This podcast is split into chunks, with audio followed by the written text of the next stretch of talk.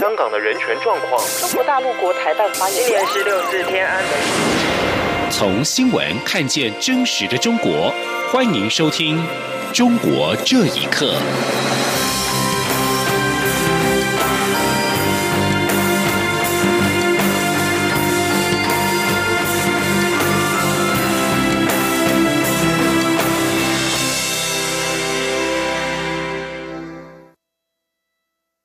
听众朋友们，晚安，欢迎收听《中国这一刻》，我是李自立。台湾今年仍然无法参与世界卫生大会，但是场外的台侨团体依旧是积极的奔走。欧洲台湾协会联合会今年以文化嘉年华为场外活动的重点，希望透过软性的台湾小吃、台湾音乐跟原民服饰等文化风景，让国际认识台湾是一个族群融合、文化多元的民主国家。记者肖兆平的报道。为了让国际听见台湾想参与世界卫生大会的声音，欧洲台湾协会联合会近年积极以团体力量投入运动。二零一八年就参加场外 WHO 健走活动，找来三太子神像公仔在广场示威。还有与萧泰然文教基金会合办音乐会，以及协办无国界医疗展等方式，来凸显台湾应参与 WHA 的相关诉求，结果获得不少国际回响。只是去年的健走活动，在中国介入下，使得当地警方要求我方民众必须脱下印有 “Health for All” WHO for Taiwan T-shirt 插曲。为了避免台湾形象被定型，欧台会今年开放会员参加健走，但把重心放在一系列的文化活动。欧台会副会长郭方军表示，这一系列的文化活动，除了有肉粽、擂茶。真奶等道地台湾小吃，以及演奏台湾曲目的音乐会外，还有原民传统服饰的体验区。一方面是希望用文化展现台湾是活泼且族群融合的国家，一方面也凸显我们跟中国不一样。他说：“我们本来就是一个安居乐业的地方，本来就是很呃活泼，然后有各式文化、多元种族融合的地方。”就是台湾不应该在这种国际的嗯处境的弱势的时候，忘记我们原本有多好。那么这一次真的就是广招侨民，希望大家。出来为台湾表现我们本来就有的活泼的朝气，我们跟中国是不一样的。欧台会会长傅佩芬表示，台湾被不合理对待已经很久了，他们希望台湾能被国际视为一个正常国家，且有意义的参与每一个国际组织。他进一步表示，民间团体会有民间团体的努力方式。欧台会除了透过活动外，也尝试连接各专业领域人士，从制度面、法治面协助台湾参与 WHA。他说：“除了政府的努力以外，民间这边是不是还可以透过其他的组织？哦，不管是医疗的组织或者是非医疗的组织。”我们是不是可以整合更多的资源，大家一起来关心这个议题？好，那同时是不是也可以从法制面、从它的组织章程方面，去找到一个最有效推动这个方案的一些呃途径？傅佩芬坦言，这条路并不容易，不过海外的侨胞都希望以后能有个家可以回去，因此尽管离家很远，还是愿意为国家做点事。中央广播电台记者肖兆平采访报道：针对教廷国务长帕洛林在中国媒体访问中提到的泛中关系，我外交部今天表示，泛中主教任命协议在去年签署之后，教廷一再向我重申，泛中的交往属于教务性质，但我政府仍会密切观察后续的发展，并且跟教廷持续的对话。记者王兆坤的报道。教廷国务院长帕洛林接受《环球时报》访问时指出，去年范中签署主教任命临时性协议只是一个起点，两国的关系虽然解冻，但仍存在许多问题。外交部欧洲司司长江森表示，上述协议签订后，我方一直在关注范中的交往情形，过程中并与教廷保持密切对话。至于《环球时报》的报道内容，我政府注意到的是。范中主教任命协议纯属教务性质，尤其是帕洛林在访问中强调的人权与宗教自由议题。江森说：“他是提到，就是说，这个教务协议啊，是教务性质的。啊，他也提到，这是一个非常远的一个旅程。”江森强调，到目前为止，教廷一再重申与中国的交往都属教务性质，但我方仍会持续观察局势发展，同时与教廷保持对话。另一方面，台湾争取出席世界卫生大会，关于欧洲国家的支持声量，江森指出，每一个支持力量的表达方式不同，有些会公开发声，有些则透过其他方式力挺。我方尊重各方做法，但可以对外说明的是，理念相近的伙伴确实在慢慢扩大。中央广播电台记者王兆坤台北采访报道。继美国从十号起将价值两千亿美元中国商品的关税由百分之十调高到百分之二十五之后，中国财政部十三号也宣布，将从六月一号起对六百亿美元的美国商品加征关税。美中贸易战火仍将持续，学者担忧，美中贸易战持续下去，将对中国的整体经济跟科技发展都造成严重冲击。请听以下报道。美国贸易代表莱特海泽上个星期宣布调升两千亿美元中国商品的关税的同时，也宣誓启动对另外三千亿美元中国商品加征关税的准备，但至今仍未说明细节。美国总统川普十三号对此表示，现在尚未做出最后的决定。美联社十三号报道，受到美中贸易战升级的影响，全球股市都大幅下滑，道琼工业指数和标普五百指数都下跌了百分之二。在中国公布反制关税措施之后，道琼指数下跌超过六百点，纳斯达克指数下跌百分之二点九。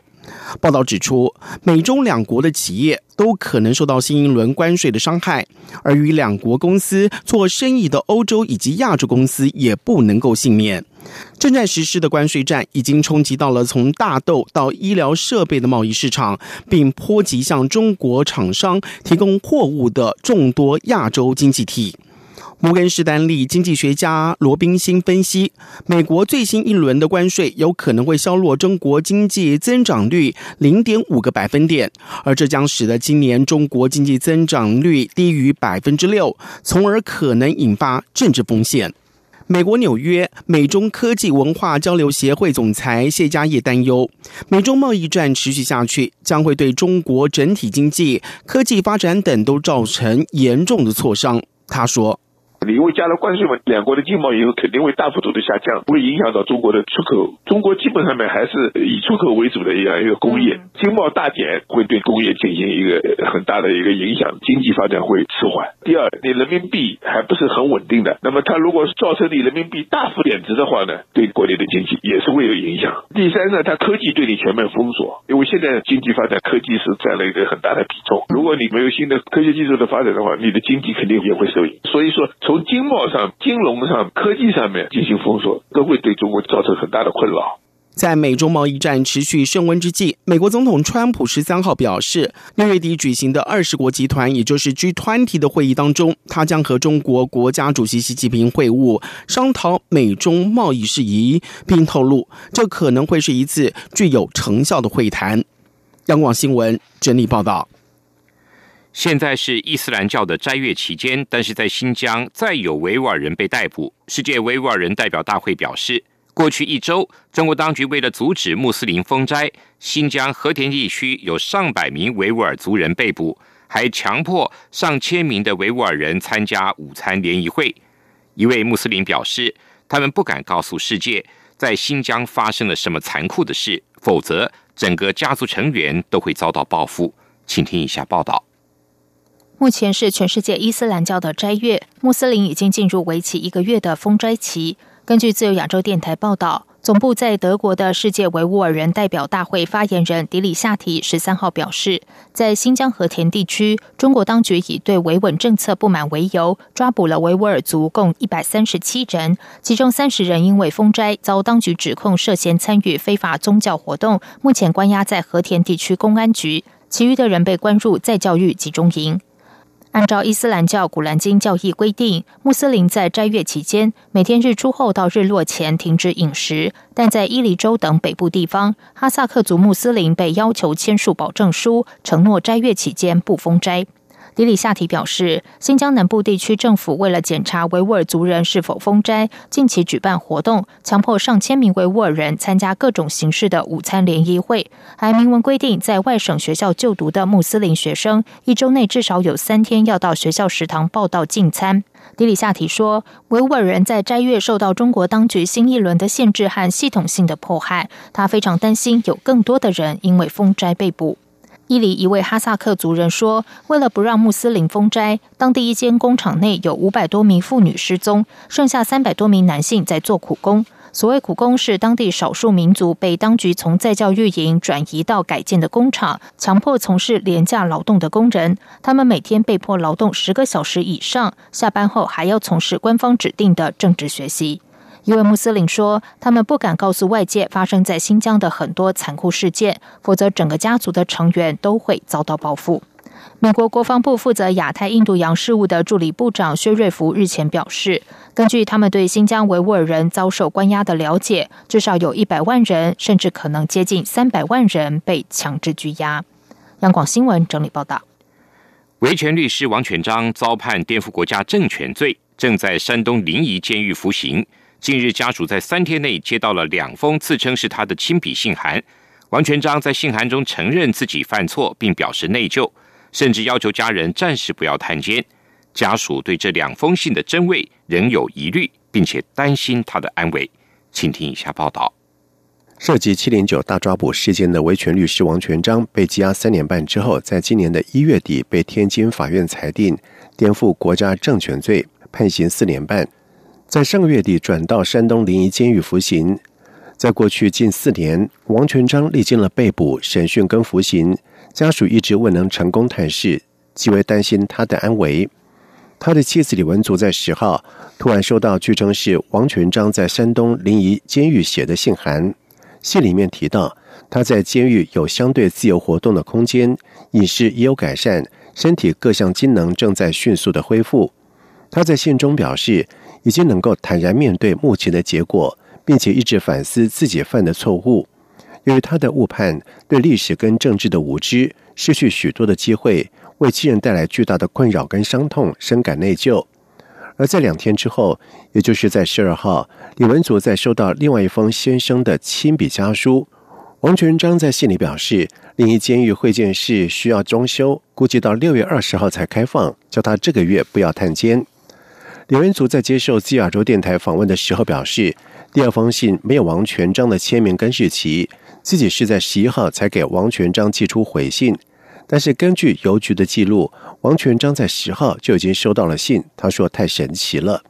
李文祖表示，两封信感觉是陌生人的手笔，而这些信到底是否王全章亲笔所写已经不重要。他说：“我要单纯从那个自己那个底细来上说的话，我也没办法去分辨。”曾经有一位七零九家属经历过这样的事情，当初她丈夫还没有放回来的时候，警察就拿了一封信给她，告诉她这是她的丈夫写给她的。但是事后呢，她丈夫说他根本就不知道，就说这那封信就是官方伪造出来的。然后还有一个就是她现在是在一个不自由的状态下，那就算如果这个封信是他写的，是没办法去去判断是不是他内心真实的想要表达的。同时，李文祖表示，要求能够立刻去探监，这是法律规定的。就算会见室在装修，也不能够阻止家属会见。他们一再阻止家属会见，让人非常担心，想要掩盖什么？重点是王全章现在是否健康？央广新闻整理报道：三名尼泊尔国家通讯社的记者，因为报道西藏精神领袖达赖喇嘛出院的消息，而受到尼泊尔当局的调查。加德满都报十三号报道。尼泊尔通信跟资讯技术部部长巴斯科塔证实这个事件，并表示是他下达了有关命令。巴斯科塔说：“西藏问题对中国来说非常敏感，尼泊尔应该谨慎对待邻居所担忧的事。”记者们则是强调，由于达赖喇嘛是国际新闻人物，他的健康状况对全世界来说都是重要的新闻，因此他们才发布了有关消息。以上，中国这一刻，谢谢您的收听。这里是中央广。